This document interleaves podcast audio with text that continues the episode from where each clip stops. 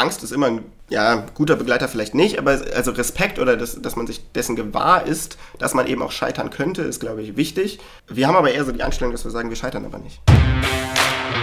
Herzlich willkommen beim Hannovator Podcast. Heute zu Gast Jonas Habel von Flexter. Flexter ist ein sehr flexibles Tool zur Vereinigung verschiedener Gewerke bei Bauprojekten. Maler, Tischler, Dachdecker, Elektroinstallateur, alle können sich mit einer Software besser verständigen und so den Endkunden zufriedener stellen. Wie genau das funktioniert, erklärt Jonas im Interview mit unserem Hannovator Gerrit Juskowiak. Diese Folge gibt es auch auf unserem YouTube-Kanal zu sehen und wenn ihr gerade bei YouTube zuschaut, dann könnt ihr diese Folge natürlich auch mitnehmen und überall hören über dieser Spotify und andere Podcast-Optionen. Egal wo ihr uns hört oder seht, wir würden uns wahnsinnig über eine Bewertung freuen und über Feedback. Denn nur dann können auch wir besser werden. Jetzt erstmal viel Spaß mit der neuen Folge.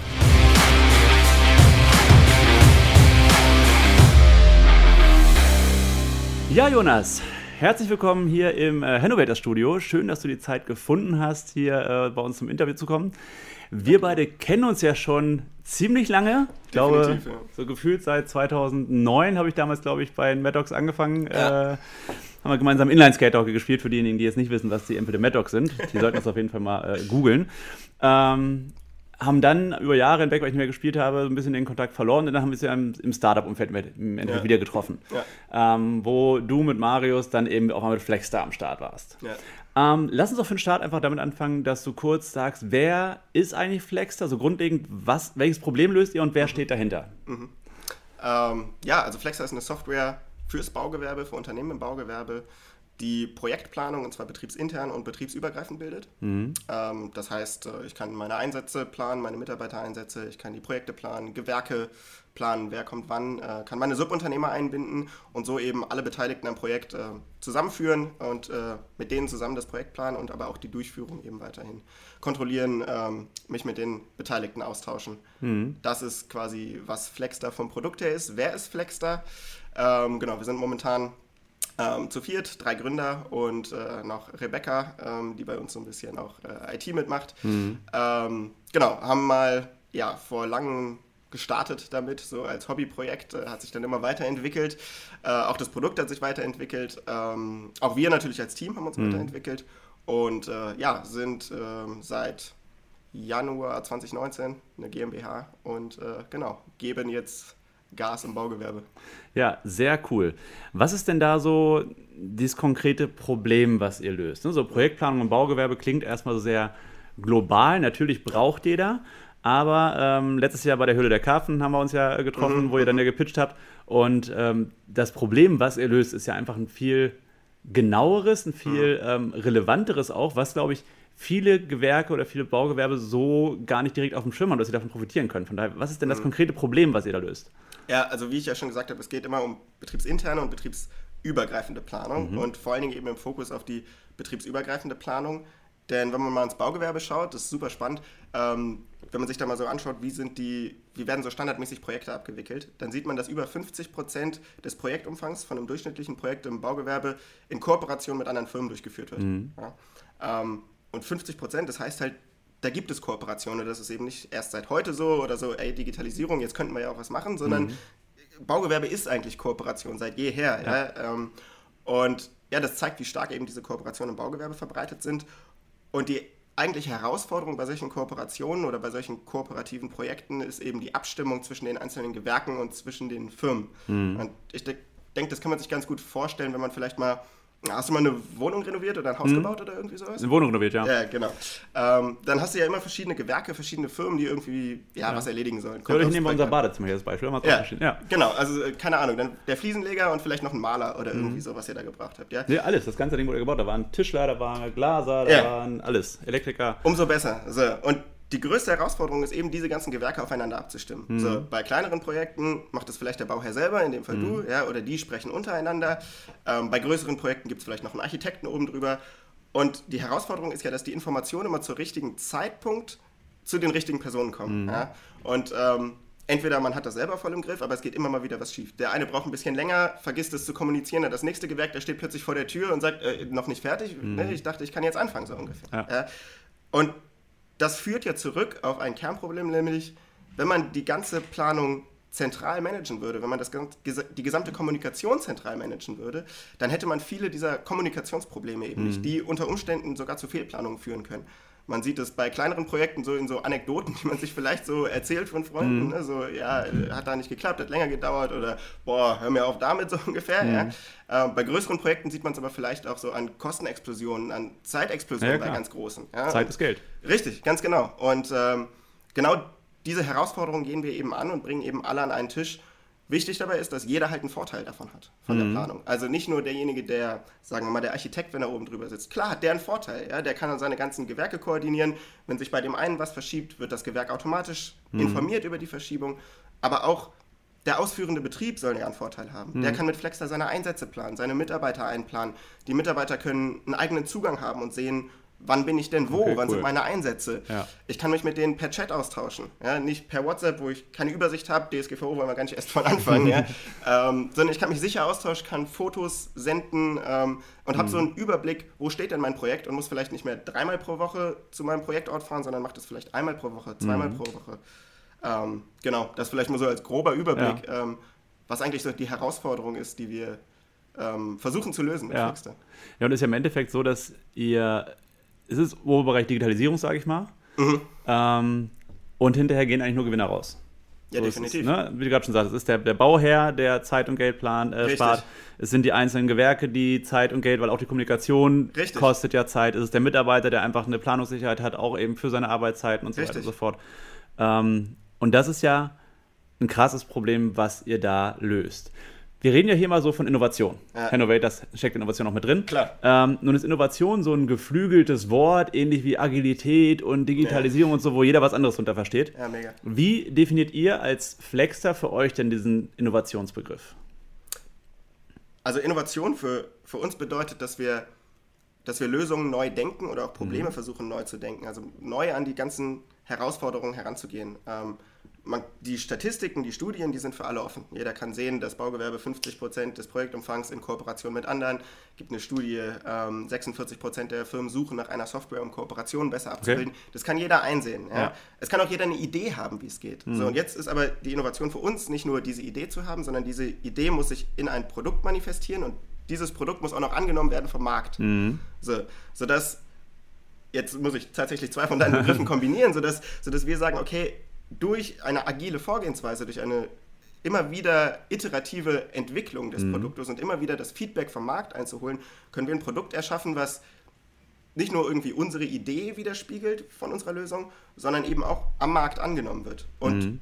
was äh, für mich auch immer Innovation mit ausmacht oder für uns alle eigentlich, ist, dass man auch die Ideen, die man umgesetzt hat oder das, was man implementiert hat, immer wieder auch hinterfragt. Mhm. Deswegen auch diese agile Vorgehensweise, nicht an irgendeiner Idee festzuhalten, nur der Idee wegen mhm. oder wenn man sagt, oh, das ist, das muss funktionieren, das kann gar nicht sein. Äh, die Leute sind nur zu blöd, um das Produkt anzunehmen. Nee, das ist nicht so. Sondern ja. die Leute, wenn die das Produkt nicht annehmen wollen, dann ist es nicht die Lösung. Mhm. Ja, dann stimmt irgendwo noch was nicht. Mhm. Und dann muss man entweder weiterentwickeln oder eben auch sagen, ja, das ist der falsche Weg. Mhm. Da, da müssen wir vielleicht in eine andere Richtung gehen und so weiter. Und ich denke, das ist halt auch was, also meiner Meinung nach, was oft auch für Innovation vielleicht nicht gesehen wird. Innovation heißt auch immer wieder was abzureißen. Hm. Nicht immer nur neu aufzubauen, sondern auch irgendwie zu sagen, nee, die Tür ist zu. So ja. Ja, so ein Stück weit auch so eine, so eine radikale Kunden- oder Problemlösungsorientierung eigentlich. Auf ne? jeden Fall. Also ja. der Kunde muss bei uns zu 100% im Fokus stehen. Jede ja. Anforderung, die wir irgendwo hören, die muss irgendwie ein Kundenfeedback haben. Die mhm. besprechen wir nochmal. Ähm, bringen dann eine erste kleine Version raus, wo wir sagen, okay, das könnte schon mal das Problem lösen mhm. und dann schauen wir, wird das angenommen. Und dann kann es halt sein, wird gar nicht angenommen, mhm. dann wird es vielleicht entweder liegen gelassen oder irgendwann ausgebaut. Mhm. Oder es wird halt sehr angenommen oder wir haben noch irgendwie eine Kleinigkeit vergessen und die packen wir noch mit dazu. Aber man muss ja erstmal so, so weit kommen. Also der Kunde kann sich ja immer nur in begrenztem Maß etwas vorstellen. Wenn man ihm schon mal so einen Teil gibt, wenn man ihm schon mal 80% der Lösung hingibt, mhm. so dann werden die 20%, die 89%, die man dann wieder lösen kann. Und mhm. so iteriert man sich ja irgendwann klassischerweise auf die 100 zu. Ja, ne? das Pareto-Prinzip, da ist es wieder. Genau, da ist es wieder. Ja, Immer genau. wieder. Ja, ähm, ihr habt ja selbst so einen Innovationsprozess. Zum einen, die generelle Idee ist ja innovativ, aber mhm. ihr seid ja selbst diesen Prozess, den du gerade geschildert hast, auch schon mal durchlaufen. Ihr seid ja mit einer anderen, mit einer Prototypen am Anfang ja. ein bisschen gestartet. Ja. Und ähm, wie läuft sowas bei Flexter ab? Habt ihr irgendwie feste, ist jemand für Innovation zuständig? Oder wenn jetzt, ähm, nehmen wir an, du stellst fest, ja, das ist noch nicht so das, mhm. wie bringst du das ins Team rein? Wie arbeitet ihr als Team? Habt ihr da feste Strukturen, feste Prozesse oder mhm. ähm, ist es so ein bisschen Star typisch Startup Freestyle, äh, mal gucken, was passiert? Also es ist so ein bisschen, ich würde sagen, eine, eine, gute Lösung aus beidem. Wir haben einen fixen Entwicklungsprozess, das heißt, wir ähm, wir sammeln neue Anforderungen, die aber auch immer vom Kunden irgendwie hinterlegt werden. Also wir mhm. haben entweder einen Ansprechpartner, der uns das mal gesagt hat, ähm, das hinterlegen wir dann irgendwie mit irgendwelchen Interviews, die wir geführt haben oder mhm. irgendwie sowas in unserem System. Und dann ähm, screenen ähm, Rebecca und ich in dem Fall, also so wir, die wir die IT-Entwicklung machen, mhm. so ein bisschen die Anforderungen und sagen, oh, da manifestiert sich irgendwie was, das könnten wir in folgende Anforderungen gießen. Dann stellen wir so ein, ähm, ja, so ein Potpourri an Anforderungen zusammen mhm. und sagen, im nächsten Sprint, in den nächsten zwei Wochen, das hier würden wir vorschlagen, das hat irgendwie viel Feedback bekommen, äh, mhm. das scheint ziemlich dringend zu sein. Dann diskutieren wir das im ganzen großen Rahmen und sagen, ja, klingt gut oder nee, das ist doof, dann nehmen wir vielleicht was anderes rein. Dann gehen wir, Rebecca und ich, nochmal hin und legen das Ganze tiefer. Wie könnte das aussehen? Wie könnte so ein Konzept funktionieren? Dann diskutieren wir da nochmal drüber und sagen, ja, okay, das Konzept ne, klingt gut, weil jeder hat vielleicht mit einem anderen Kunden gesprochen. Mhm. Rebecca und ich sprechen weniger mit Kunden als ähm, meine beiden Mitgründer beispielsweise. Mhm. Ähm, genau, und äh, dann dann gießen wir das tatsächlich in eine Implementierung und nach zwei Wochen nehmen wir diese Anforderungen live. Das ist so ein bisschen der Prozess, an dem sich alles aufhängt. Und was, was dann das Freestyle quasi ist, ist dieses, ich rede mit dem Kunden, ich habe so ein Gefühl, ob es in die Richtung geht. Ich frage ihn mhm. vielleicht mal was, ich zeige ihm vielleicht meine Funktion und so weiter. Ne? Und ja. da ist halt auch wichtig, glaube ich, viel Freiheit zu haben, um diesen kreativen Prozess auch Raum zu geben, aber eben auch irgendwie einen abgestimmten Prozess, um am Ende dann auch irgendwie was Greifbares zu haben und überhaupt äh, ja, Softwareentwicklung voranzutreiben. Mhm. Danke für den Einblick, wieso die Zahnrädchen bei euch ineinander greifen.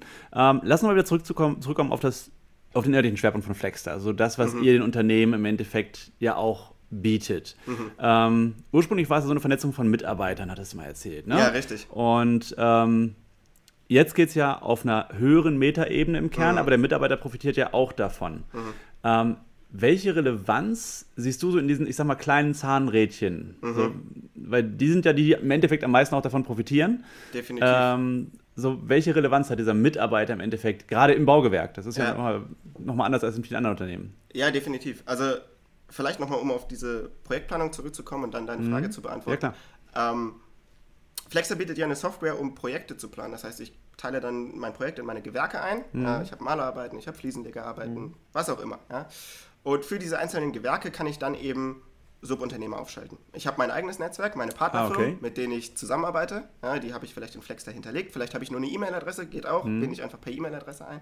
Ähm, und schalte die dann eben auf dieses Gewerk frei, sodass die die Einzelheiten des Gewerks sehen, aber eben auch darunter weiterplanen können mhm. und auch ihre Mitarbeiter einplanen können, etc. So. Und jetzt kann ich entweder sagen, ich weiß schon, welcher Subunternehmer das machen soll, mhm. vielleicht auch aus meinen Partnerbetrieben. Ich kann aber auch sagen, ich brauche einen Subunternehmer, der Maler arbeiten kann, ja, der Malerarbeiten ja. macht. So. Ähm, das kann ich in Flexstar hinterlegen am Gewerk und Flexstar matcht dann die Firmen, die perfekt auf diese Anforderungen mhm. passen. Entweder aus dem eigenen Netzwerk, von mhm. den eigenen Partnerbetrieben, aber eben auch aus dem gesamten Flexstar-Netzwerk, sodass das ich vielleicht geil. neue Firmen finde, ja. die ich noch gar nicht auf dem Schirm hatte, ähm, die aber diese Qualifikation erfüllen können. So, und dann ist die Frage, okay, wie, wie matcht man denn jetzt Firmen? Ja, ähm, man könnte klassisch ja auch nach Google Malerarbeiten suchen oder irgendwie mhm. so, aber da kann natürlich jede Firma sagen, ja, ich kann das so ungefähr. Mhm. Ne? Und für uns ist eigentlich die Philosophie zu sagen, die Qualifikation einer Firma ist immer nur die Qualifikation der Summe ihrer Mitarbeiter. Mhm. Ja, das heißt, wenn ich, äh, ganz einfaches Beispiel, ich, hab, äh, ich bin ein Mannbetrieb oder ich, ich habe zwei, zwei Mitarbeiter und einer ist Maler ja, oder Malermeister. Ja? Mhm. Ähm, dann kann diese Firma die Leistung, die ein Malermeister erbringen kann, erbringen. Mhm. Wenn der jetzt ähm, in Rente geht, nicht mehr da ist, dann kann diese Firma eigentlich auch diese Leistung nicht mehr erbringen. Mhm. Ja, sie müsste sich dann äh, entweder wieder einen Subunternehmer suchen oder eben eine neue Qualifikation in Form eines Mitarbeiters aufbauen. Und genauso funktioniert Flexer. Das heißt, die, wir bilden eigentlich die, die Summe der Qualifikation der Mitarbeiter ab, was mhm. auch Zusatzqualifikationen, Zertifikate oder so sein können. Das Ganze bildet die Qualifikation der Firma und damit matchen wir dann eben die, die einzelnen Firmen untereinander, um die perfekte Firma für das perfekte Gewerk zu finden. Das ist cool. Damit gebt ihr ja quasi auch kleineren Unternehmern, kleineren Handwerksbetrieben die Möglichkeit, größere Projekte anzunehmen, die sie mhm. ansonsten hätten ablehnen müssen. Oder auch ähm, Projekte anzunehmen in Regionen, in denen sie halt eben nicht so gut vernetzt sind. Weil so, ich sag mal, in der ja, Heimatregion richtig. sind sie ja meistens gut vernetzt, aber wenn ich jetzt als Hannoveraner Unternehmen eine, ja. Angebot oder eine Anfrage aus Hamburg kriege, kenne ich halt vielleicht jetzt keine Sau. Und habe bei euch dann die Möglichkeit, eben Partnergewerke zu finden. Das ist geil. Richtig. Oder ich sage, keine Ahnung, ich bin vielleicht, äh, ich habe vielleicht mal ein Projekt in Berlin gemacht oder ja. so, ja, aber ich bräuchte jetzt da auch noch einen Fliesenleger. Ja. Mhm. Wie du sagst, ich habe so mein Netzwerk hier im Raum Hannover. In Berlin kenne ich vielleicht gar keinen mhm. so ungefähr. Ja. Dann kann ich mal gucken, wen gibt es denn da? Welche Qualifikation hat denn denn? Ähm, ich hatte zum Beispiel persönlich in, in äh, meiner Wohnung in Berlin mal das Problem, wir hatten so einen echten Hausschwamm oder so hieß mhm. das. Ähm, gemeiner Hausschwamm. So. Und äh, dafür braucht man eine Firma, die, wo die Mitarbeiter eine Zusatzqualifikation, ein Zusatzzertifikat mhm. gemacht haben, um das Ganze, das muss irgendwie speziell, weiß entsorgt ich nicht, entsorgt so, werden ja. und so. Ja? so. Das heißt, ich brauche nicht irgendwie irgendwen, der, der diese Tischlerarbeiten mhm. oder diese Zimmereiarbeiten machen kann, sondern ich brauche jemanden, der diese Zusatzqualifikation hat. So, und genau das können wir eben abbilden. Wenn ich einen Mitarbeiter habe, der diese Zusatzqualifikation hat und ich habe diesen Mitarbeiter in Flexter hinterlegt, dann weiß Flexter, dass diese Firma das hinterher kann. Mhm. Und ich zeige natürlich nicht, das ist der und der Mitarbeiter, ja, nein, aus nein, datenschutzrechtlichen Gründen, ne, völliger Quatsch. Ja. Aber ich zeige diese Firma, die könnte diese Leistung erbringen. Ja. Ja, das ist ja wirklich innovativ und problemlösend gedacht und ähm, gibt ja auch vielen, die sich, sage ich mal, gerade im Handwerk selbstständig machen, mhm. die Möglichkeit, wirklich ähm, ja, durchzustarten, ohne irgendwie ja, so dieses in so ein altes Netzwerk irgendwie reinzukommen. Mhm. Ähm, plus, was ich mir auch vorstellen könnte, ich weiß nicht, wie gut ihr eure Kunden, ich sag mal, auf persönlicher Ebene kennt, mhm. dass ähm, Handwerksbetriebe oder Handwerksmeister, die eben so eine innovativ digitale Lösung nutzen, die bringen ja auch ein ganz anderes Mindset mit. Die sind ja auch von der Denke anders als, ähm, ich sag mal so, ich will jetzt nicht sagen der klassische Handwerksmeister, aber ich glaube, du weißt, was ich meine. Ja. Habt ihr da Erfahrungen gemacht? Ähm, tatsächlich ist es, man könnte sich ja jetzt denken, okay, bei uns registrieren sich nur so ähm, Firmen, wo der Inhaber, keine Ahnung, 30 ist oder so. Mhm. Haben wir, ja, wir haben beispielsweise ein junges, innovatives Bauunternehmen aus Berlin jetzt, ähm, die das nutzen, die sind mhm. ungefähr, ja, so Anfang 30 oder so, auch der Inhaber. Wir haben aber auch Firmen, die sind, da ist der Inhaber über 50. Ja? Da mhm. würde man vielleicht sagen, oh, ist vielleicht so ein altes, tradiertes Unternehmen oder so. Mhm. Aber dieser Vernetzungsgedanke, das ist ja nichts, ich sage jetzt mal, digital Neues, wo man irgendwie sagt, oh, das ist jetzt aber abgehoben oder mhm. irgendwie so, sondern das ist ja, das ist ja der Kern des Handwerks, der Kern der, der, ähm, des Baugewerbes mhm. irgendwie. Ne? Und damit holt man eigentlich alle ab. Was aber wichtig ist vielleicht dabei, ist, die Software muss auch die Leute mitnehmen. Mhm. Das ist halt unglaublich wichtig. Ähm, bei unserer Projektplanung beispielsweise, ich kann diesen Bauzeitenplan, also quasi so ein Gantt-Diagramm, ähm, kann ich per Tablet bearbeiten. Ich kann mein iPad rausnehmen und einfach die Gewerke aufziehen. Ich ja. kann die Mitarbeiter von oben per Drag and Drop ja. auf mein Gewerk ziehen. Das ist einfach intuitiv. So würde mhm. ich es auch machen, wenn ich es an der Plantafel mache oder ja. so. Ja? Ähm, und das ist, glaube ich, wichtig, dass, dass man von der Bedienung auch die Leute da mitnimmt, ähm, ja, wo sie herkommen und nicht irgendwie sagt, und jetzt musst du hier noch einen Dialog ausfüllen und da musst du eine Checkbox drücken und dann kommt ein Dialog. Und, nee, also so wie die Leute es intuitiv machen würden, so mhm. ungefähr. Und ich glaube, das ist auch eine Stärke von unserem Team. Wir sind ja nicht alle ähm, so jung, also wir sind ja, Rebecca ist, äh, ist ungefähr in meinem Alter, ne? ich bin jetzt auch noch, ja, gerade noch unter 30. ähm, aber äh, meine beiden Mitgründer sind ja auch schon, ähm, haben ja schon viel mehr Erfahrung quasi, ja. Ähm, und gucken ganz anders auf ein Produkt und bedienen auch eine Software ganz anders. Mhm. Ja? Vielleicht mal ein ganz einfaches Beispiel, was man sich vorstellen kann. Das ist schon ein bisschen älter, aber wir hatten eine Schaltfläche, um ein neues Projekt anzulegen oder einen neuen mhm. Mitarbeiter anzulegen. Ähm, und den hatten wir unten rechts als runden Kreis mhm. platziert. Ja? Ähnlich wie man das häufig in Apps auch hat. Mhm. Ja? Das hatten wir eben in unserer Desktop-Version und auf dem Tablet eben auch. Und alle, bei denen wir das getestet haben, die so unter 30 ungefähr waren, vielleicht auch unter 40, aber da hatten wir nicht so viele Zielgruppe, haben diesen Button sofort gefunden. Gar mhm. keine Frage. Und die anderen haben nicht gefunden, wo ich ein neues Projekt anlegen kann. Bis wir oben rechts auch einen Button eingebaut haben. So, jetzt haben wir oben rechts und unten rechts einen Button, mhm. ne, wo man sagen würde, warum, ne, ist doch Quatsch. Ja, man muss die Zielgruppe immer ja. da ab, abholen, wo sie es sind. Die haben vielleicht auch unterschiedliche Bediengewohnheiten oder so. Ja. Und das ist halt uns auch unglaublich wichtig, weswegen wir auch unglaublich viel Feedback uns immer wieder einholen von Firmen und fragen, ne, bedien das doch mal, ähm, funktioniert das so für dich? Ähm, mhm. also was und so eben das Produkt auch immer weiter weiterentwickeln. Ich denke, mhm. das ist ganz wichtig, um um jeden im Handwerk auch abzuholen. Ja, sprich, auch der äh, etwas betagte Handwerksmeister muss sich nicht davor scheuen, sich äh, Flexter mal anzugucken. Definitiv. Ähm, und falls er Probleme haben sollte, drückt er auf das Fragezeichen und sucht den Kontakt zu euch. Ähm, genau so. Genau so. Also tatsächlich ist es auch so, wenn man sich registriert, ähm, man kann auch einfach eine, eine, Mail an uns schreiben oder mhm. ähm, wir versuchen auch jeden ähm, Betrieb irgendwie telefonisch zu kontaktieren, wenn das möglich ist. Ähm, uns ist ganz wichtig, so einen persönlichen Draht auch zu unseren Kunden mhm. zu haben, denn viele Fragen kann man relativ schnell beantworten. Ähm, mhm. Wir haben zwar auch eine umfangreiche Hilfe, wo man sich durcharbeiten kann. Ja. Da hatten wir auch schon mal einen Fall, wo jemand das tatsächlich gemacht hat, die Hilfe von vorne bis hinten durchgearbeitet. Ja, es gibt ja, gibt ja. ja Menschen, die lesen gerne die Anleitung von vorne bis hinten und sagen, okay, ich kann's und bedienen dann das, mhm. das Gerät komplett. Äh, und es gibt die Leute, die probieren eben gerne und fragen vielleicht mal persönlich nach, wenn sie nicht weiterkommen. Ja, ähm, ja also nicht scheuen, irgendwie zu uns Kontakt aufzunehmen, auch über Social Media oder irgendwie so. Mhm. Überall, wo man Flexter sieht, einfach ja, ähm, ja uns anschreiben. Genau. Und auch gerne Feedback geben. Wie gesagt, äh, wenn jemand sagt, ja, das funktioniert ganz gut, aber bei der Funktion fehlt mir vielleicht noch das. Mhm. Ähm, ich hätte gerne noch dieses und jenes Tool oder könnt ihr auch das abbilden? Mhm. Einfach uns gerne eine Mail schreiben ja. oder so, wie ich ja, glaube ich, jetzt mehrfach schon dargestellt habe. Wir entwickeln eben agil weiter und ja. äh, wollen Flex dazu dem perfekt passenden Produkt fürs Baugewerbe machen. Ja, das, das, merkt man auch. Also ich kann bestätigen, bei Instagram seid ihr super erreichbar. Ähm, wir sollten trotzdem mal Telefonnummern austauschen. das stimmt. äh, weil Jörg merkt, dein Alter hast du nicht mehr. Ähm, nun ist es ja so, irgendwie müsst ihr ja auch Geld verdienen. Das ist richtig. Äh, Wie sieht da die Kostenstruktur bei Flexstar aus? Also es ist nicht, was verdient ihr, sondern ähm, womit muss ich als Bauunternehmer rechnen, wenn mhm. ich Flexstar nutzen möchte? Also erstmal kann man Flexstar kostenlos einsteigen. Okay. Also ähm, man kann sich erstmal kostenlos registrieren, bekommt dann fünf Projekte, die man auf jeden Fall völlig umsonst äh, stemmen kann. Mhm. Ähm, wenn man beispielsweise ähm, nur als Subunternehmer eingebunden wird und gar keine eigenen Projekte plant, kann man sowieso kostenlos for free nutzen. Okay. Ähm, wir haben auch Gruppen, eine Art Foren, wo man sich austauschen kann. Auch das, die Funktion kann man einfach nutzen.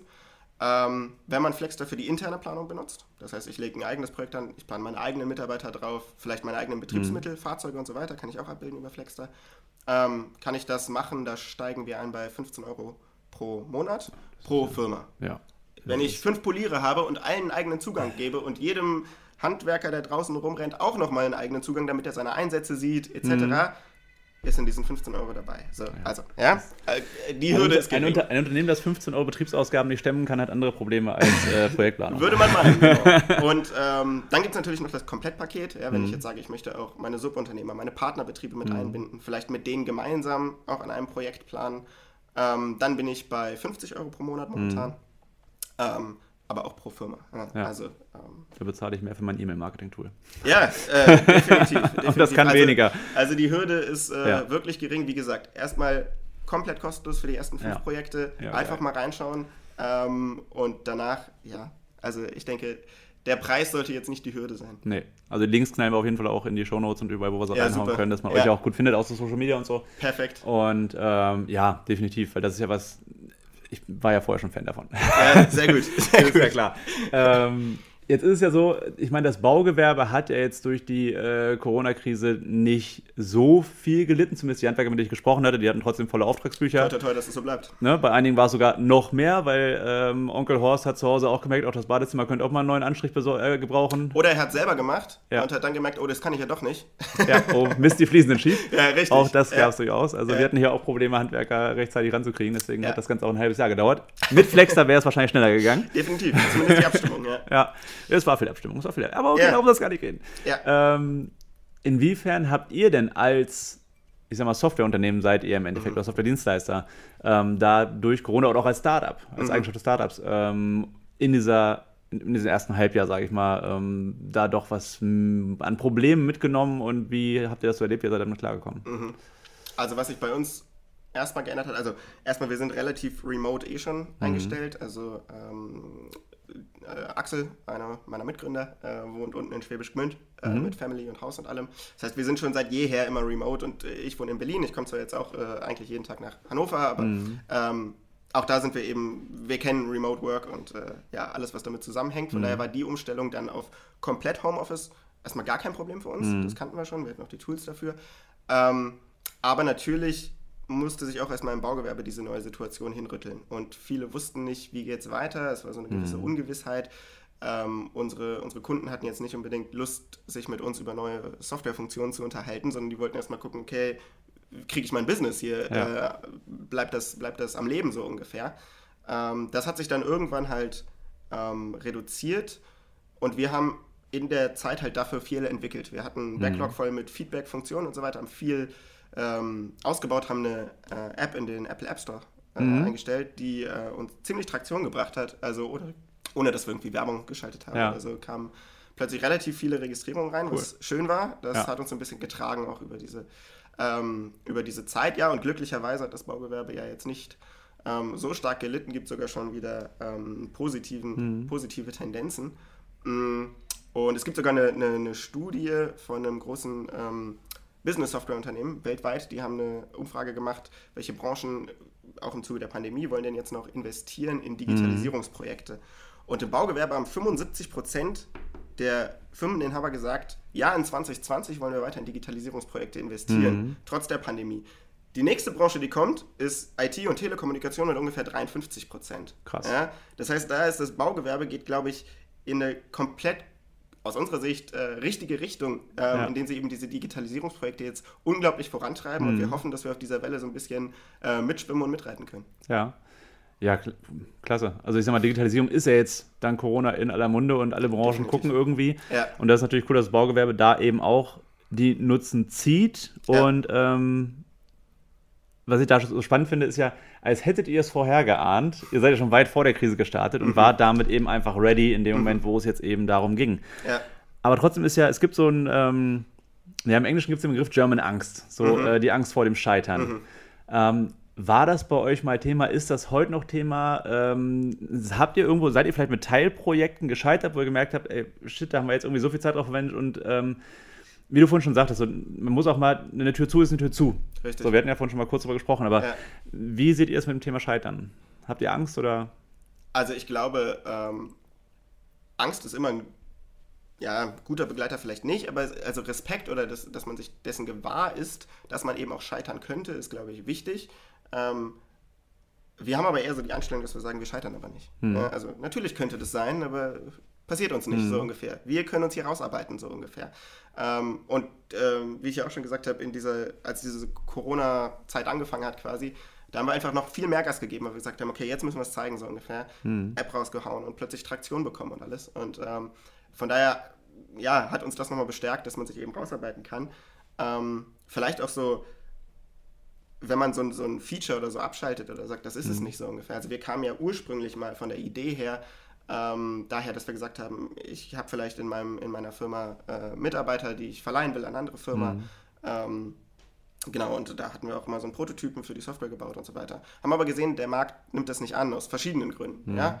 Ähm, so, und jetzt ist aber die Frage, war das ein Scheitern? Weil wir haben ja mhm. unglaublich viel gelernt in der Phase. Ja? Wir, ja. wir kannten unglaublich viele Studien. Ähm, ich habe einen unglaublichen Marktüberblick, was es auch sonst so an Tools gibt mhm. und so weiter. Ja? Und wir haben unglaublich viele Gespräche geführt ähm, und haben so halt unser Know-how unglaublich vergrößert, ähm, um dann zu sagen, okay, das ist die falsche Richtung, aber Kooperation ist ein mhm. unglaubliches Thema, um dann eben zu sagen, ja, Kooperation und Planung, das, das muss zusammengeführt werden. Da gibt es eigentlich keinen. Mhm. Ne? Aber das ist eigentlich die Lösung so ungefähr.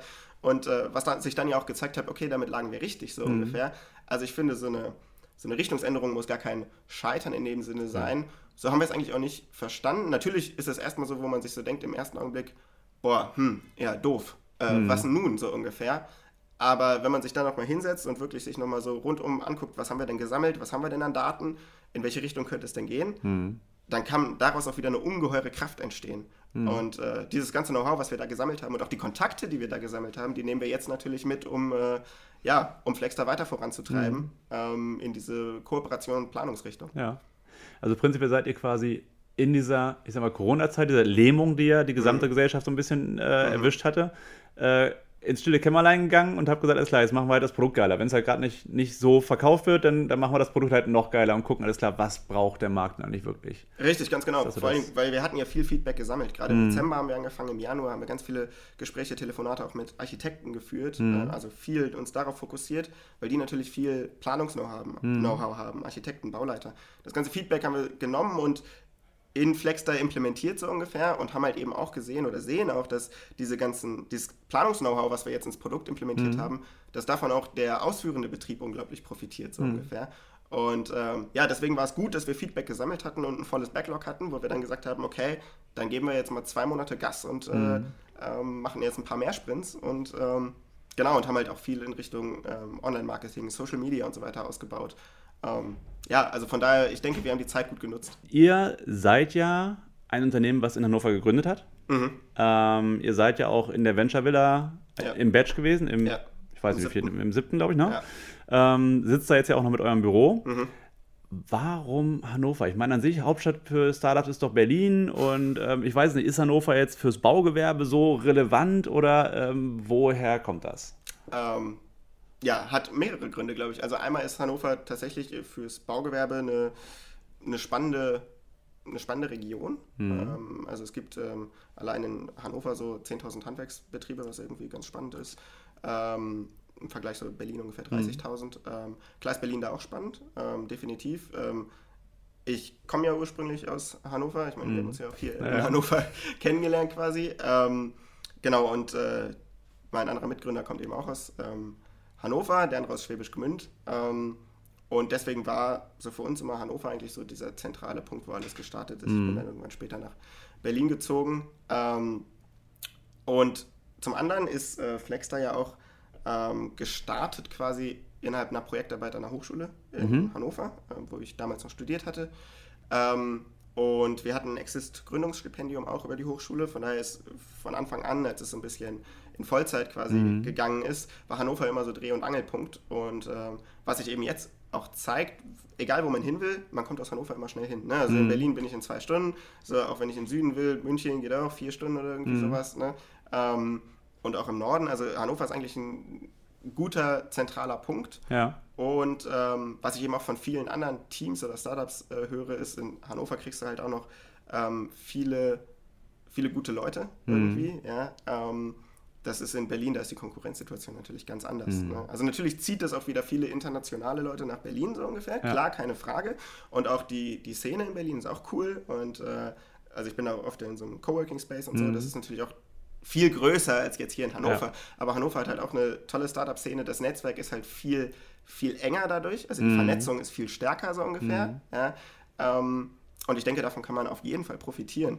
Ähm, mhm. Und auch gerade solche Institutionen wie die Venture Villa oder irgendwie so, die treiben das natürlich auch nochmal gut ähm, mhm. voran, diesen Vernetzungsgedanken, was ja auch ein Grund ist, warum wir in der Venture Villa sitzen. Das hat uns schon viel geholfen, viele Türen aufgemacht ja. und auch der Austausch mit den anderen Startups oder so, wenn man vielleicht mal vor einer Herausforderung steht.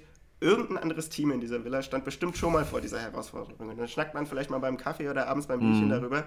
Ähm, und dann hat man eine ganz andere Einschätzung der ja. Themen. Ja. Ja, ich glaube auch Hannover hat seine Vorteile. definitiv. definitiv so. Das ist, ja. äh, in Hildesheim gibt es einen ähm, Coworking Space Betreiber, der hat sich den Hashtag gesichert, Berlin kann jeder. ja. Ne? Ähm, ja, du sprachst gerade das Thema Netzwerk an. Ähm, das lokale Netzwerk in Hannover erlebe ich mhm. auch als recht aktiv mhm. und ähm, ich sag mal so groß, dass du an sich jedes Thema irgendwie findest, mhm. aber so klein, dass man jetzt nicht 20.000 Mal auf verschiedenen Veranstaltungen gewesen sein muss, um gesehen zu werden, sondern es geht halt einfach schneller, dadurch, dass es halt nicht so groß ist. Ja. Ähm, wie habt ihr euch so in Hannover dieses Netzwerk aufgebaut? Ist nur über die Venture Villa oder welche Events oder Locations oder so habt ihr da noch mitgenommen? Also wir hatten auch viel ähm, am Anfang, als wir über Exist, dieses Gründungsstipendium mhm. hatten und in der Hochschule saßen, hatten wir halt auch an vielen ähm, Events irgendwie so teilgenommen. Höhle der Karpfen, wo wir mhm, uns immer gesehen genau. hatten auf dem Maschsee, so ein kleines Ding nur.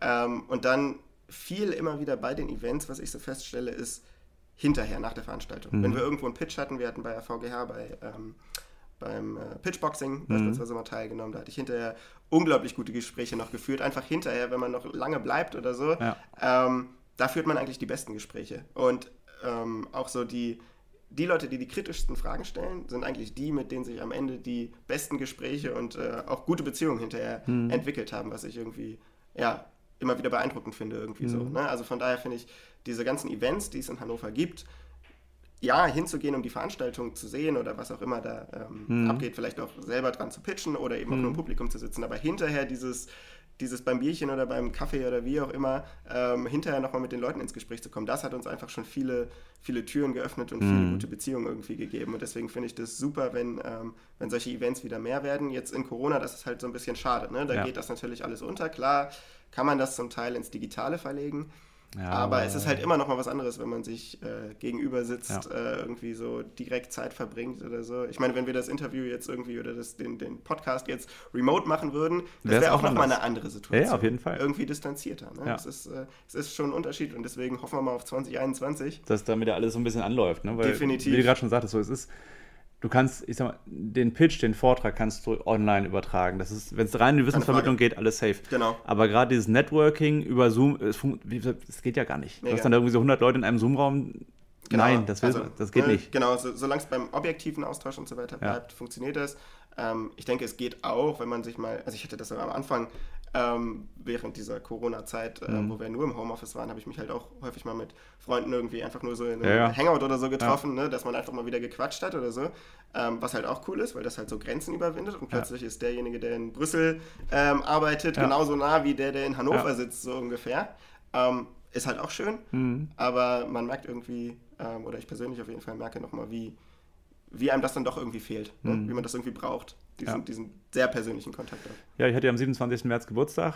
Ah, dann war, war äh, zu der Zeit, nachträglich. Ja, ein halbes Jahr her jetzt fast, aber äh, war in der Zeit sogar quasi in Heimquarantäne wegen Verdacht auf Corona und ähm, habe quasi auch dann meinen Geburtstag über Zoom gefeiert. So. Oh, also, und schon, ging das? Das war schon kacke, ne? Aber ja. es ging schon irgendwie. Ja, wenn jetzt, Jonas, jemand hier zuhört, der zum Beispiel im IT-Tech-Startup-Bereich irgendwie unterwegs ist, vielleicht selbst eine Softwarelösung für, für irgendein Problem im Kopf hat oder auch schon am Start ist. Mhm. Welchen Ratschlag oder Appell würdest du so jemandem mitgeben, so als finalen Satz? Immer den Kunden zu 100% in den Mittelpunkt stellen und unglaublich viel Feedback einholen und den mhm. Kunden ernst nehmen. Also natürlich kann es sein, dass der Kunde falsch liegt mit seiner Meinung, aber es ist sehr, sehr, sehr, sehr viel wahrscheinlicher, dass man selber einfach falsch liegt und dass mhm. man selber vielleicht in die falsche Richtung abgebogen ist. Also egal, was der Kunde sagt, ist erstmal ernst nehmen, es hinterfragen, fragen, wo es herkommt. Mhm. Der Kunde hat vielleicht nicht immer die richtige Lösung im Kopf. Aber mhm. dass vielleicht die eine Lösung nicht die richtige ist, das weiß der ganz schnell, das spürt er irgendwie. Mhm. Ja. Das ist, glaube ich, das Wichtigste. Immer zu 100% auf den Kunden hören, den Kunden in den Fokus stellen. Und ja, ich denke, das ist das ja. Allerwichtigste. Ja. Hast du noch einen Buchtipp, irgendwas, wo du sagst, ey, das Buch hat uns oder mich persönlich vielleicht auch weiter, muss jetzt nicht direkt aus dem IT-Bereich oder aus dem Startup-Bereich ja. sein, kann auch irgendwas sein, wo du sagst, alles klar, Mindset-mäßig hat mich das mega nach vorne gebracht oder so. Äh, es gibt ein Buch, was ich, ähm, das ist aber schon ziemlich alt, äh, mhm. was ich gern gelesen habe, was auch gar nicht so bekannt ist. Das heißt äh, The Long Tail, ich glaube okay. im Deutschen tatsächlich der lange ja. Schwanz. Ähm, da geht es so ein bisschen um, wie sich die, die Wirtschaft damals, äh, weiß gar nicht wann das war, 2009 oder so muss das gewesen mhm. sein, vielleicht ein bisschen später. Mit der großen Wirtschaftskrise damals. Ähm, genau, wie sich die Wirtschaft so entwickelt in so Nischen mhm. ähm, hinein. Und äh, wie die Nischen quasi, wie man in der Nische quasi auch Marktführer werden kann ah, und dann aus der Nische wachsen kann. Ja. Super spannend, gar nicht so im Hinblick auf Startups, aber im Hinblick so aus, aus wirtschaftlicher Betrachtung, ja. was ich eine super spannende ähm, Idee fand. Da gab es ein paar, also als Beispiel so Indie-Labels oder irgendwie mhm. so, ne, die so ihre Nische finden und vielleicht da bleiben, vielleicht aber auch aus der Nische heraus wachsen. Ja. Ähm, und das fand ich ein super spannendes Buch, was mich auf jeden Fall persönlich ziemlich geprägt hat mhm. und was ich auch immer noch so im Hinterkopf habe bei, ähm, bei vielen Dingen. Ähm, ja, gibt noch viele andere, aber die sind äh, vielleicht bekannter oder so. Aber das ist so ein Buch, äh, wo ich sage, es kennt vielleicht nicht jeder, aber das spannend. ist. Äh, Packen wir auch unten rein auf jeden Fall. Ähm, und dieses Thema Nische ist ja auch, Martin hat es ja vorhin gesagt, dass er es einfach so geil findet, dass in 2020 ja. äh, ein Unternehmen doch so wie ihr jetzt wirklich so eine Nische finden kann, die quasi nicht besetzt ist. Mhm. Und ähm, das ist ja eben, das ist, ähm, wenn du dich so spitz aufstellst und ein ganz konkretes Problem für deinen Kunden eben löst. Mhm. Und dieses Problem, das, das, ist das, wofür du arbeitest. Mhm dann kannst du auch alles irgendwie an den Start bringen. Und das ja, habt ihr auf jeden Fall gut umgesetzt. Und übrigens, Jonas hat auch Geschenke mitgebracht. Äh, eine Tasse und so. Also wer Zollstock, hier in Podcast, ein Zollstock und ein Stift. also wer hier in den Podcast kommt, Tassen sind herzlich willkommen. Wir machen jetzt eine Sammlung auf. Sehr gut. Äh, sorry, Jonas. ich habe jetzt damit angefangen. Jonas, schön, dass du da warst. Danke, Danke für die Zeit. Danke und, dir. Ja. War schön hier zu sein. Ich komme gerne wieder. Alles klar. Super. So. Ja, klasse. Ja, das hat auch Spaß gemacht. Vielen Dank fürs Zuhören, fürs Zuschauen an euch da draußen. Das war's mit dem Hannover Podcast und Jonas Habel von Flexter. Wer mehr über Jonas und Flexter erfahren will, klickt sich natürlich rein bei uns auf hannovators.de und findet dort alle relevanten Informationen sowie natürlich auch alle anderen Folgen, die wir schon online haben. Schaut einfach mal rein. Wir haben eine Menge interessanter Startups und Firmen schon zu Gast gehabt, hier aus der Region Hannover. Nächste Woche geht es weiter mit Sven Cordes vom Bestattungsunternehmen Cordes. Dort erwartet euch ein wirklich außergewöhnlicher Podcast, geführt dann von unserer Hannovatorin Tatjana Bennert. Bis zum nächsten Mal.